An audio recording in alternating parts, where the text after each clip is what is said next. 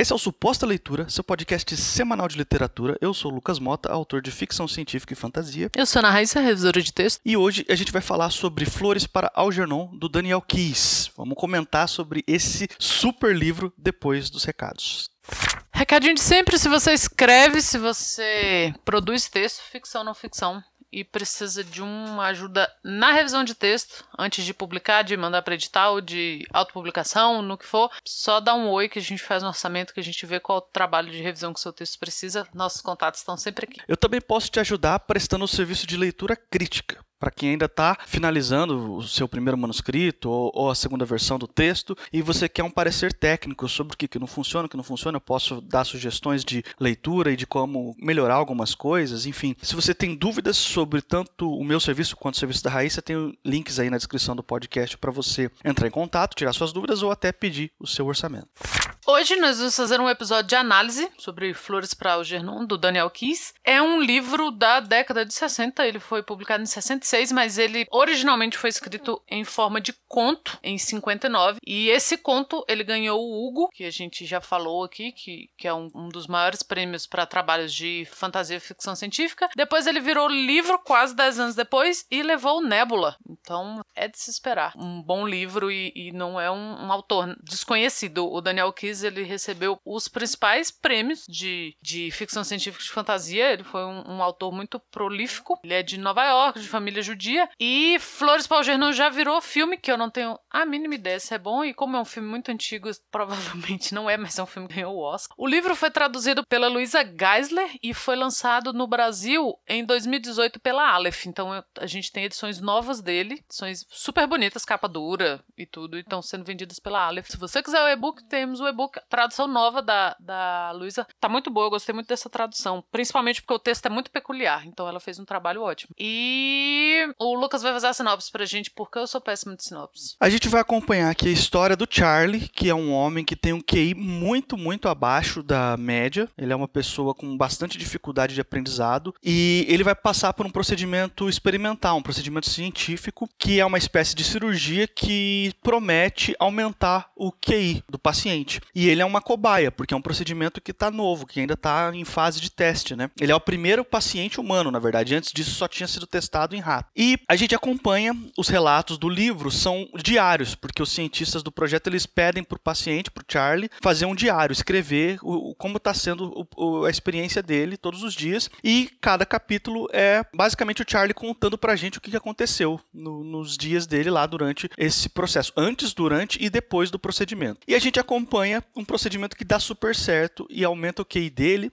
a ponto de tornar ele muito mais inteligente do que os próprios cientistas que fizeram essa operação nele. E a gente vai acompanhar quais são as implicações sociais que isso tem na vida do Charlie. A gente vai ver que, na verdade, isso pode não ser necessariamente a solução para os problemas sociais que o Charlie tinha antes. A Raíssa comentou que esse aqui vai ser um episódio de análise e para quem não sabe, quem está ouvindo aqui o suposta leitura pela primeira vez, os episódios de análise eles têm spoiler, podendo falar de todas as partes importantes do livro, incluindo o final. Se você quiser uma impressão rápida nossa desse livro, ela você vai encontrar no Suposta Leitura número 65, que a gente falou das melhores leituras de 2019. O Flores Pro Jornal tá lá. Fiz um comentário rápido, sem spoilers, então se você não leu o livro e quer pelo menos ter uma introdução é, sobre, sobre essa história aqui sem entrar em detalhes da trama, eu recomendo que você escute esse episódio e depois leia o livro e volte aqui para ouvir o episódio que vai ter todos os spoilers mesmo.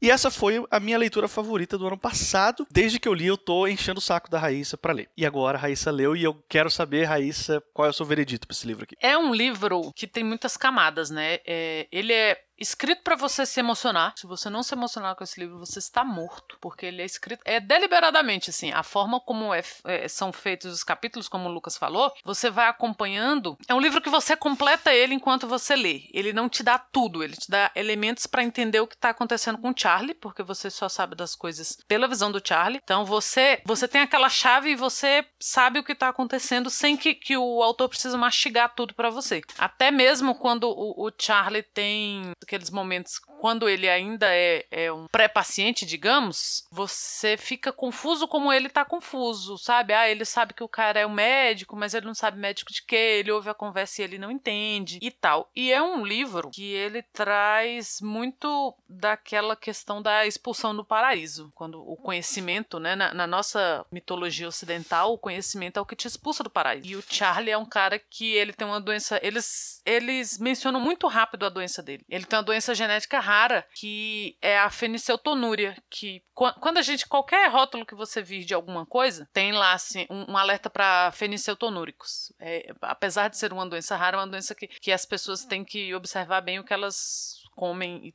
e tudo por toda uma questão. E ela causa um déficit cognitivo muito severo e comprometimento psicomotor, né? A pessoa tem muito, muito atraso em falar, em andar e tal. E é isso que o Charlie tem numa época que que tudo que a gente sabe sobre essa doença ainda estava sendo descoberto. Então ele não tem um tratamento que uma pessoa hoje em dia com essa mesma doença teria. Cara, é muito triste você ver assim, o, como os traumas dele e a vontade de ser inteligente dele vem da forma como ele foi tratado sempre, sabe? Ele foi abandonado pelos pais, ele trabalhava numa padaria porque um tio dele tinha feito um, um grande amigo que era o dono da padaria prometer que não ia deixar o Charlie sem emprego. Ele é um cara que achava que ele tinha muito, muitos amigos e aí ele vai percebendo que na verdade ele era chacota ali da galera, porque a forma como a gente trata o deficiente mental, principalmente, é uma forma muito. A gente, como sociedade, eu digo, é uma forma muito cruel. É absurdo. Você vê umas coisas, não tem como você não se colocar naquele lugar e, e ficar muito, muito movido por aquilo. Porém, tem umas questões, e eu fui meio comentando com você ao longo da leitura, assim, que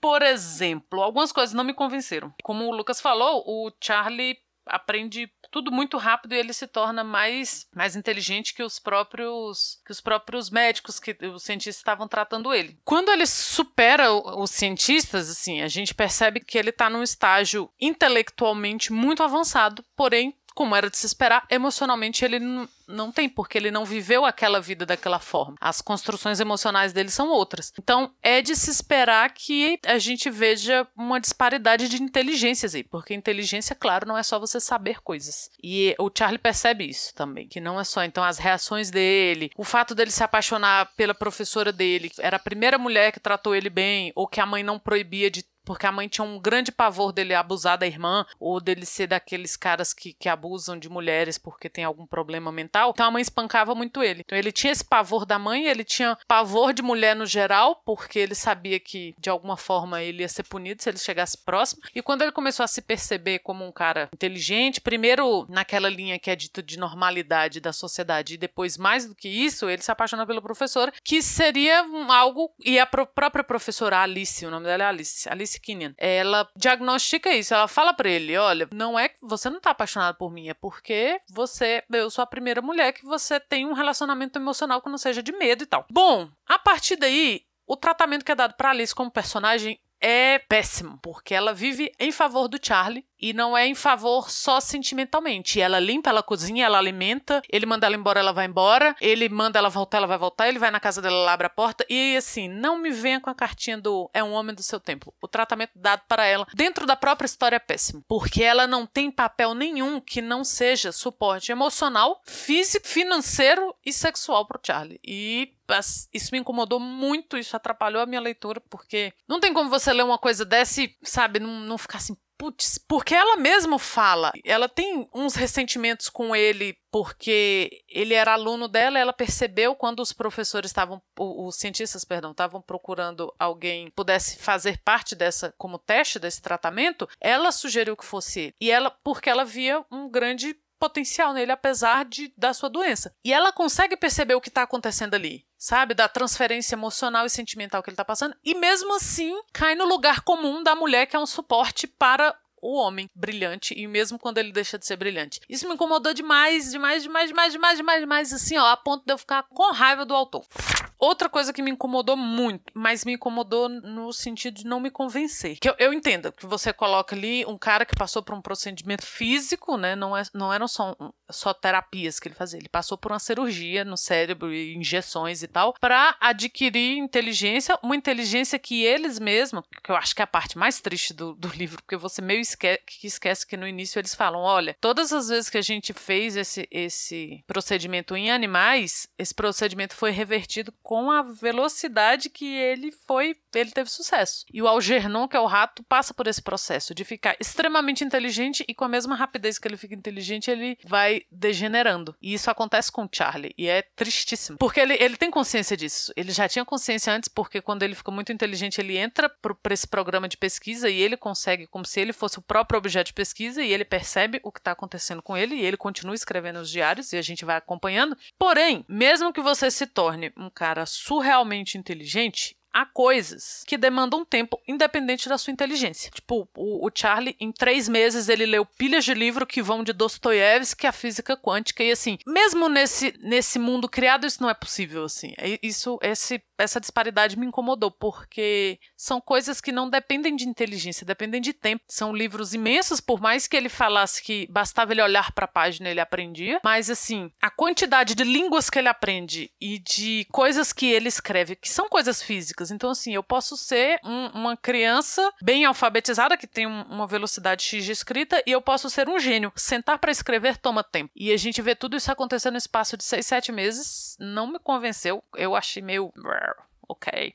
Sobre essas duas coisas que você falou aí, a primeira, o tratamento que a personagem da Alice recebe, eu não li dessa forma, mas escutando você falar agora, eu acho que faz sentido. Agora, essa segunda questão da inteligência dele, da quantidade de coisas que ele lê, que ele escreve, isso não me incomoda nem um pouco, porque faz parte da, do elemento fantástico do livro, né? Da ficção científica da coisa que, tipo, você imagina que o cara ficou inteligente o suficiente para poder consumir informação numa velocidade muito maior do que as pessoas normais, né? Eu, eu pelo menos para mim, eu li dessa forma forma. Não foi um negócio que, para mim, tirou do texto. Mas tem um outro comentário que eu queria fazer, específico sobre esse livro aqui, que eu não sei se você reparou isso, Raiz. Eu percebi que é uma história de uma espécie de assim, é porque esse livro ele tem camadas, né? Ele tem a história externa, que é um homem passando por um procedimento de aumentar o QI dele, e aí é um, em uma das camadas é uma briga, é uma disputa de dois homens que estão vivendo no mesmo corpo. Porque ele, o Charlie, ele se reconhece como duas pessoas. O Charlie sem o QI, né, sem o, sem o procedimento, com o QI bem defasado, e o Charlie super inteligente, com o QI super alto. Então ele tem os, os sonhos dele lá, né, os, os pesadelos que ele lembra do passado dele ele por um, um, outro ângulo agora. E ele, e ele se trata como duas pessoas diferentes. Como o, o, o cara antes do procedimento e o cara depois do procedimento. E ele tá muito em conflito porque ele não consegue aceitar muito bem nenhum dos dois.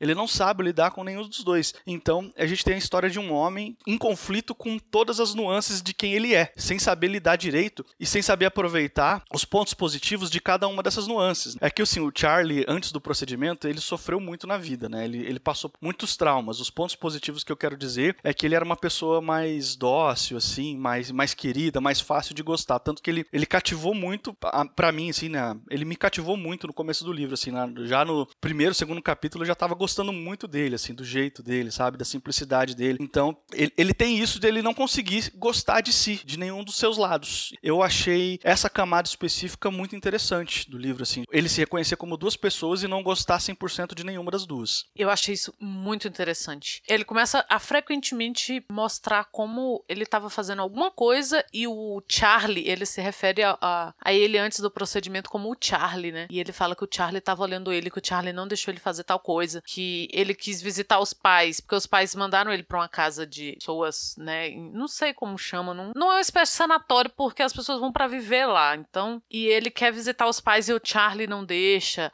Essas coisas é interessantíssimo como ele tem as duas personalidades dissociadas uma da outra. E realmente ele não, ele não se identifica nem mais com uma, nem mais com outra. E, e ele tem muita consciência disso. É muito interessante. Em alguns momentos do livro, eu achei ele detestável. E aí eu ficava com a consciência pesada. Porque eu pensava assim, porra, será que não é isso que o autor quer mostrar pra gente? Como a gente gosta do, do deficiente quando ele é dócil, quando ele é bonzinho, quando ele faz tudo para agradar, tal. Então eu fiquei nesse conflito. Porque o, o Charlie inicial, ele, ele conseguiu a, a a simpatia de todo mundo, porque ele era realmente assim, todo mundo falava, você tinha alguma coisa boa. E quando ele percebe que, sabe, as pessoas faziam chacota dele, quem ele achava que era amigo dele não era, na verdade, eles estavam rindo dele, não com ele e tal. Isso vai deixando ele muito ressentido, muito amargurado. E aí ele, em alguns momentos, ele é uma pessoa péssima, por quê? Às vezes tem uns elementos soberba ali, então o Charlie, o outro Charlie, o mais recente, ele é muito soberbo, porque ele é muito mais inteligente que os outros.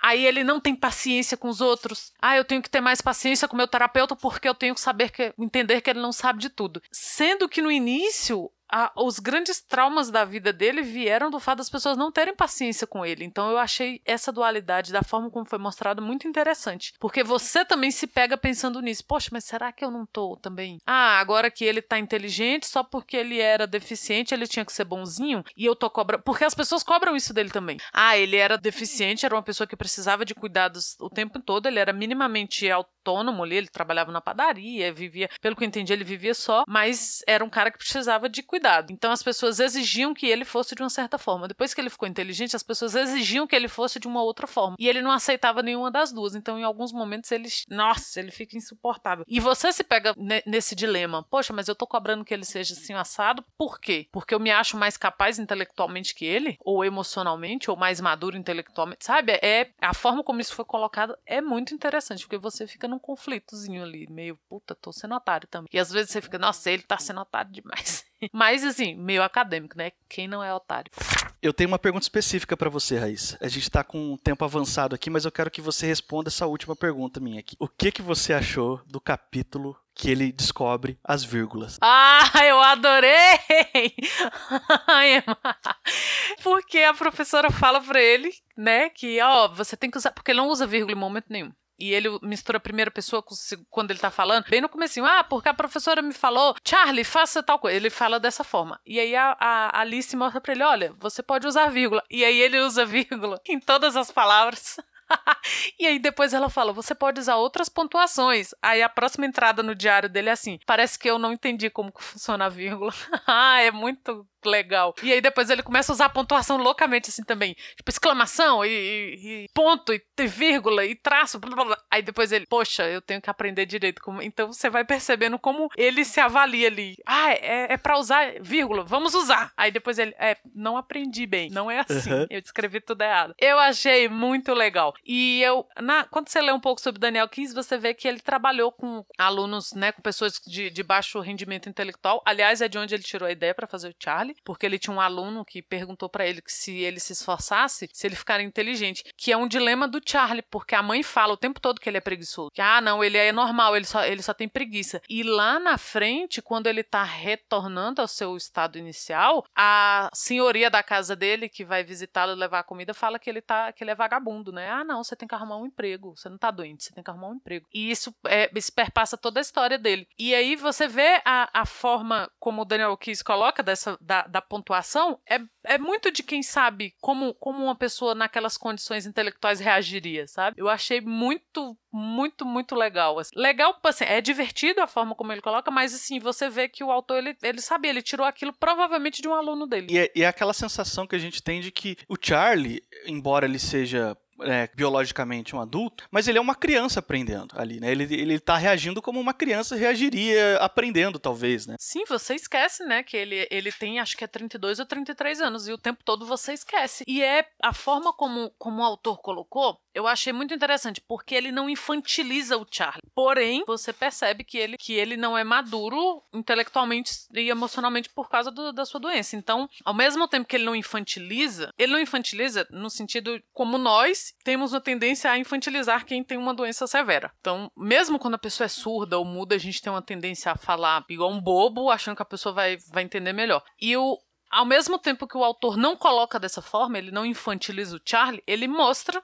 como, como é ali. E aí, pra gente, é muito. É uma mentalidade e uma maturidade muito próxima de uma criança. Porque foi na época que os pais dele perceberam que ele, que ele meio que parou, sabe, de evoluir. E ele meio que ficou naquela época. Então ele esquece muito. Ele demorou a aprender a ler porque ele não conseguia reter informação. Então ele meio que parou no tempo mesmo ali, emocionalmente. Apesar dele ter alguns insights. Por exemplo, ele é uma pessoa muito autoconsciente, mesmo na sua condição de ter um, um QI baixíssimo. Ele sabe sabe que ele tem que se esforçar, ele sabe que, né, que colocam na cabeça dele, que ele aprende mais devagar, que ele esquece as coisas, então ele, ele é autoconsciente disso, assim. mas é muito interessante como você tem uma pessoa que tem um atraso tão severo e meio que ele tá ali naquela na pior parte da infância sempre, que é de você não entender as coisas completamente, reagir a algumas coisas de, de forma quase infantil.